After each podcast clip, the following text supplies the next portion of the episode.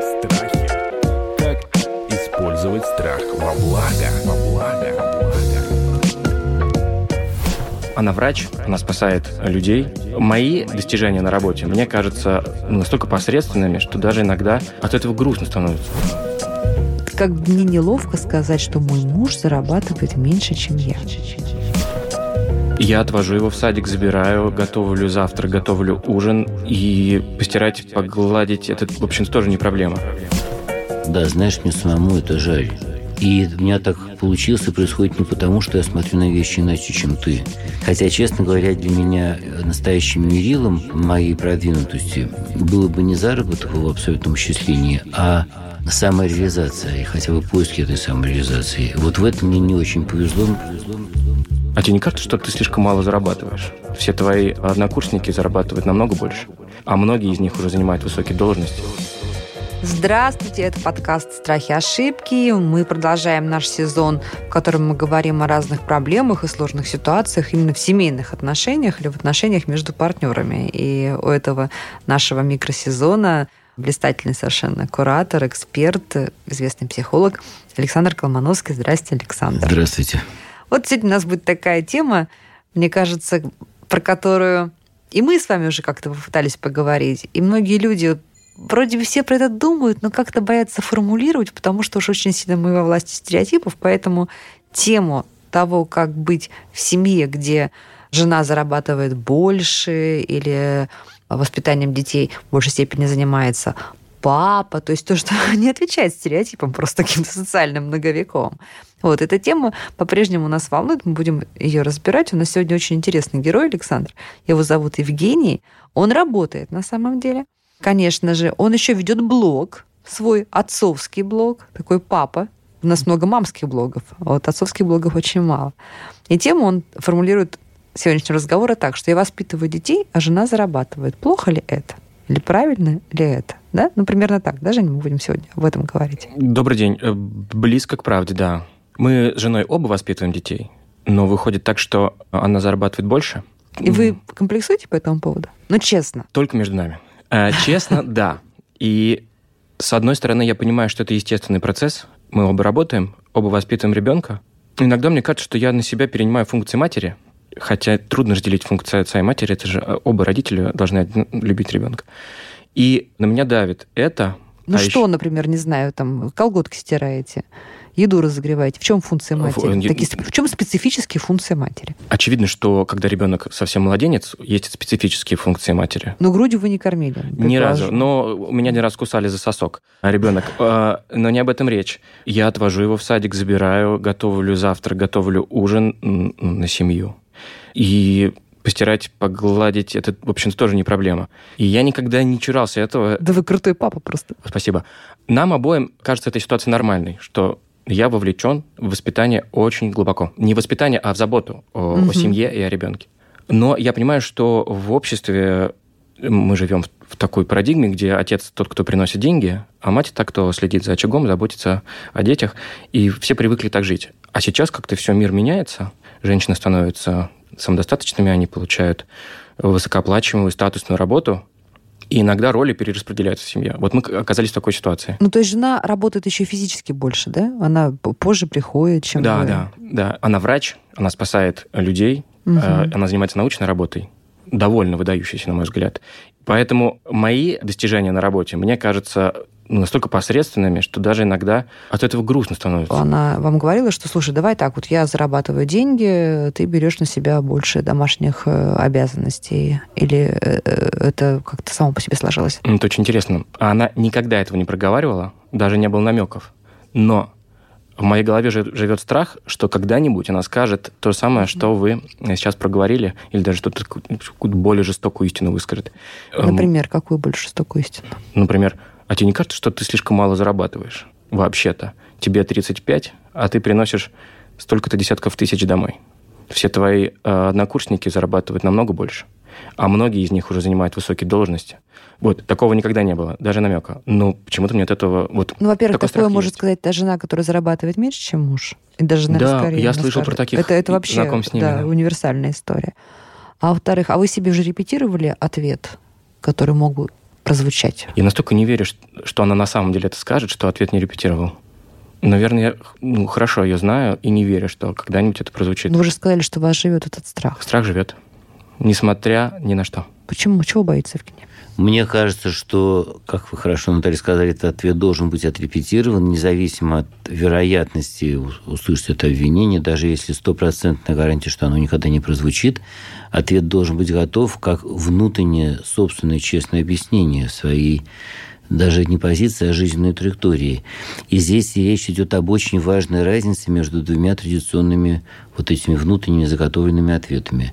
В одном случае человек говорит, а что такого, подумаешь, в конце концов, можно жить и на этом уровне. Да, они больше зарабатывают, но посмотри, насколько доброкачественные всегда или честны эти деньги. А сколько ты сам... Короче говоря, все эти комментарии можно обобщить как оправдание, попытку отбиться. А другая группа комментариев, внутренне честных, звучит, например, это не единственный возможный текст, но звучит так. Да, знаешь, мне самому это жаль. И у меня так получилось и происходит не потому, что я смотрю на вещи иначе, чем ты. Хотя, честно говоря, для меня э, настоящим мерилом моей продвинутости было бы не заработок в абсолютном исчислении, а самореализация и хотя бы поиски этой самореализации. Вот в этом мне не очень повезло, мне действительно это жаль. И я присматриваюсь к этой возможности, когда, если она подвернется, когда я сам смогу ее найти, обязательно ее воспользуюсь. Вот выясняется, что люди, которые на нас с вами производят со стороны впечатления каких-то светлых, уверенных, открытых, как сейчас говорят, харизматичных, они такие не потому, что они очень мощно продвинуты и есть чем козырять. Они такие, потому что они открыты, бесстрашно открыты любой и внешней, и внутренней критике. И вот к этому, мне кажется, надо приближаться. Мне кажется, все равно есть такая еще эволюционная какая-то история, в которой мужчина, который зарабатывает больше денег и обеспечивает женщину, он этим гордится. Да, вот мамонт, кусок мамон- мамонта припер домой. А вот женщина, которая зарабатывает больше денег, чем мужчина, даже если у нее нет внутри к этому вопросов, она понимает, что она приходит домой, у нее прикрыты тылы, да, у нее накормлены дети, она спокойна, что их забрали из детского сада, ей не нужно там оплачивать вечерних там нянек и гувернеров, потому что кто лучше, чем родной отец позаботится о ребенке, да, вот, допустим, внутри у нее нет вопросов. А вот внешний какой-то вопрос или, э, или ответ, или страх вот внешнего вопроса в ней будет. Как бы мне неловко сказать, что мой муж зарабатывает меньше, чем я. Вот как бы я должна оправдаться, наверное, перед там подружками, родственниками и знакомыми, что мой муж зарабатывает меньше, чем я. Вот есть же такое, Александр? Конечно, есть, к сожалению, есть. Что с этим делать? Ровно то же самое. Одно дело ловить, очень важно ловить себя на потребности оправдаться, отбиться. Да, он зарабатывает меньше. Ну и что? А она это устраивает. А у тебя муж зарабатывает больше, но зато смотри, какой он там авторитарный. И это все попытки оправдаться и отбиться. И даже когда они удаются, это только усиливает внутреннюю судорогу, усиливает внутреннее напряжение от этого необычного положения вещей. И другой комментарий этой жены, когда она говорит, знаете, у меня действительно муж зарабатывает меньше, и это никак не сказывается ни на наших отношениях, ни на нашем бюджете, а зато вот его домашняя роль очень мощно подпитывает. И я желала бы своей близкой любимой подружке или своей дочке, чтобы у нее был такой муж. Только если это говорить не вызывающе, а совсем простодушно.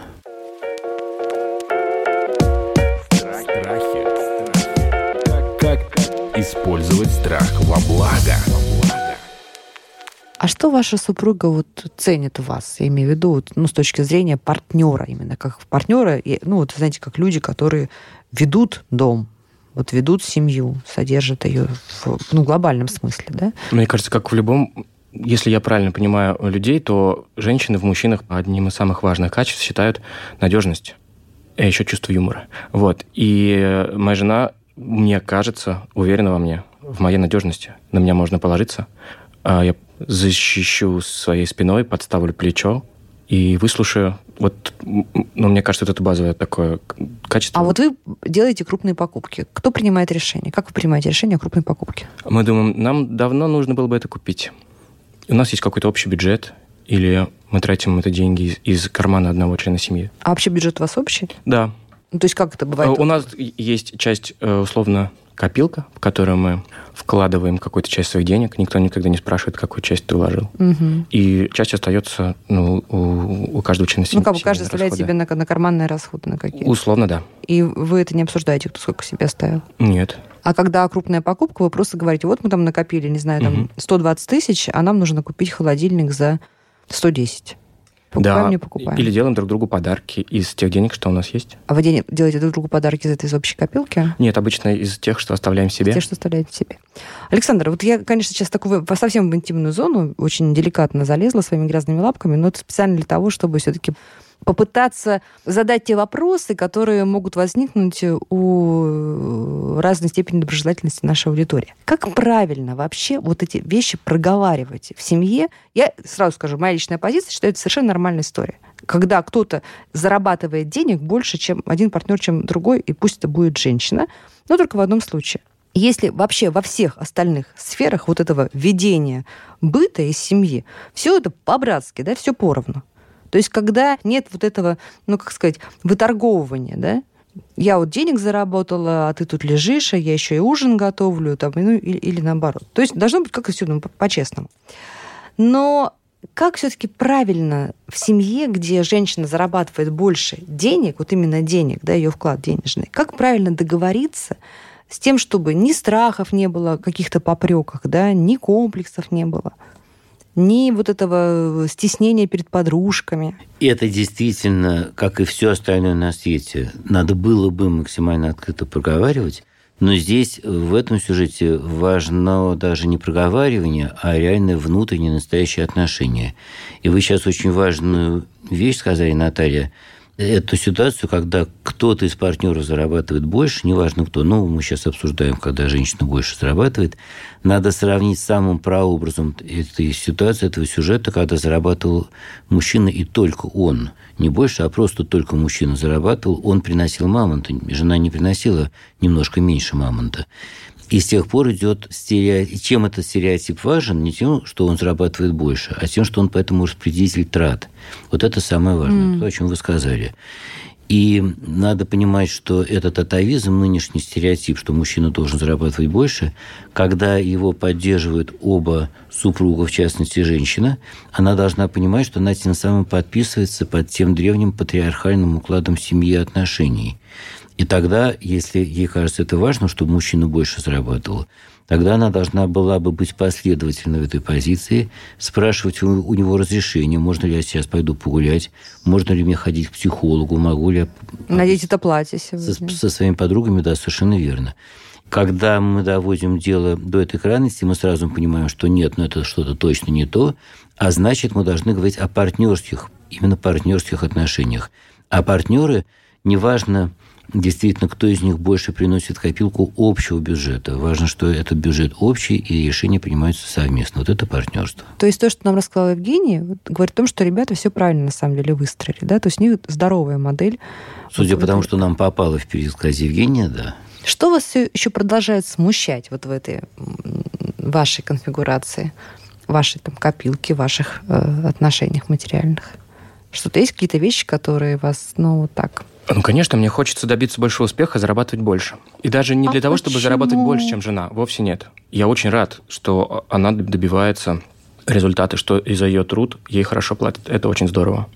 Но есть амбиции у меня, и я стремлюсь расти и все, что задумано, пытаться реализовать. А вот это непросто уже. Но это, мне кажется, не связано с отношениями в семье. Это связано с тем, как я сам с собой могу... э, Нет, ну это сейчас не связано. Вот представляете, вот, ну хорошо, вот вы возьмете там вторую работу, или вы там перейдете в компанию, в которой вы будете зарабатывать в три раза больше, но вам и работать придется, там, не знаю, с 8 до 11 и без выходных. И Это тогда тоже, да. уже, да. прежний вы, вот этот идеальный папа, который там весь с ребенком, и с бытом, и на- надежда и опора в каких-то домашних вопросах, вы уже таким не будете. Да, Готовы я об этом думал. поменять? Придется перераспределить приоритеты. Я очень часто в американских фильмах встречаю такие э, сцены, когда папа приходит поздно вечером домой, заходит в комнату к детям, которые спят, накрывает их одеялом, целует, и он грустит от этого. И Э, утром уходит еще. Утром уходит, да, и, возможно, видит их выходные.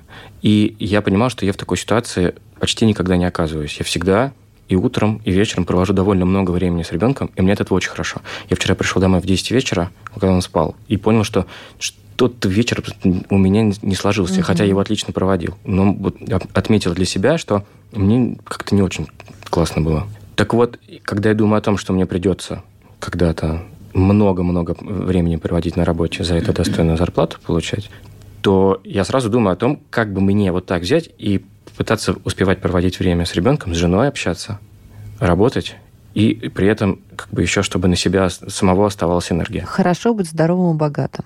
Угу. Да, это лучше, ну, чем быть знаю. бедным и больным. Александр, вот то, что сейчас Евгений говорил, на ваш взгляд, он на самом деле готов променять свою сегодняшнюю жизнь, в которой он кайфует, получает массу удовольствия от отцовства и от бытовых вещей, вот на то, что будут удовлетворены его амбиции, он будет больше зарабатывать. Надеюсь, что не готов, и надеюсь, что жизнь не поставит Евгения перед таким выбором. Ух ты, вы прям так говорите, прям надеюсь. Да. Э, Расскажите, я думаю, почему? надеюсь на другую динамику. Дети будут взрослеть, расти, будут требовать уже не столько не такого включения, а параллельно будет нарастать какая-то внутренняя профессиональная жизнь Евгения эти э, две линии сойдутся в единой счастливой точке. И, простите, я позволю себе выйти на сцену как частное лицо, угу. но я вспоминаю, когда мне было лет 25, примерно 27, может быть, я говорил с одной очень мудрой своей знакомой, глубоко пожилой женщиной, и ей как-то так вот простодушно, доверчиво пожаловался, что, знаете, все мои однокурсники уже очень преуспели, сильно работают, продвинулись, кто-то уже там за лабораторией, а я до сих пор полностью весь пош в своем ребенке, в воспитании, даже не в воспитании, в общении с ним. И для меня это самое лакомое. Я охотно, с готовностью, не задумываюсь, откажусь от любой тусовки. Вы были молодым папой, да? Лишь бы мне провести, я был, сожалению, слишком излишне молодым папой, лишь бы мне провести время с ним. И вот как-то так странно у меня сложилось. И она мне сказала, что вы, Сашенька, это самое важное на свете. Я до сих пор ценю правильность этого комментария. Потом ребенок вырастает, и детство, к сожалению, это очень ограниченная по сроку вещь, и он уже не столько, главное, не, не этого требует от родителя. И если родителю посчастливится параллельно нарастить какую-то свою самодостаточность, это, мне кажется, одна из самых гармоничных жизненных траекторий. Еще я знаю очень много случаев в своем окружении, когда в семьях, знаете, такими вот синусоидами. Когда-то зарабатывает больше жена, когда-то зарабатывает больше муж. И вот моя частная статистика говорит, такая маленькая, что это самые счастливые пары в итоге те семьи, у которых так сложилась жизнь, что в разные периоды жизни один из них был, ну, скажем так, вот э, той главной лошадкой в упряжи с точки зрения финансовой, конечно. А второй партнер вот брал на себя другую часть семейной жизни, и вот в итоге оказались, что это самые-самые счастливые и крепкие семьи. Ну да, совершенно верно. Это вообще очень формальный показатель, кто больше зарабатывает, насколько больше, на несколько сотен, на несколько тысяч, и в какое время.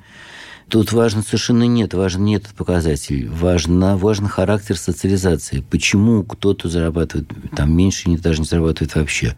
И я помню, наш сегодняшний разговор навел мне почему-то такую излишнюю откровенность. Я помню такую пору жизни моих родителей, когда отец работал редактором, музыкальным редактором на радио, был занят с утра до вечера, и у него совершенно не осталось времени сочинять музыку. А мама была преподавателем английского языка в Институте физкультуры, у нее была небольшая, но стабильная зарплата. И в конце концов они оба решили рискнуть. Он ушел с этой работы и полностью отдал себя сочинительству, что в конце концов окупилось сторицей. Он зарабатывал потом чрезвычайно много. Какая у вас мудрая мама. Да, могло бы не получиться такого хэппи-энда, но это нормальные гармоничные отношения.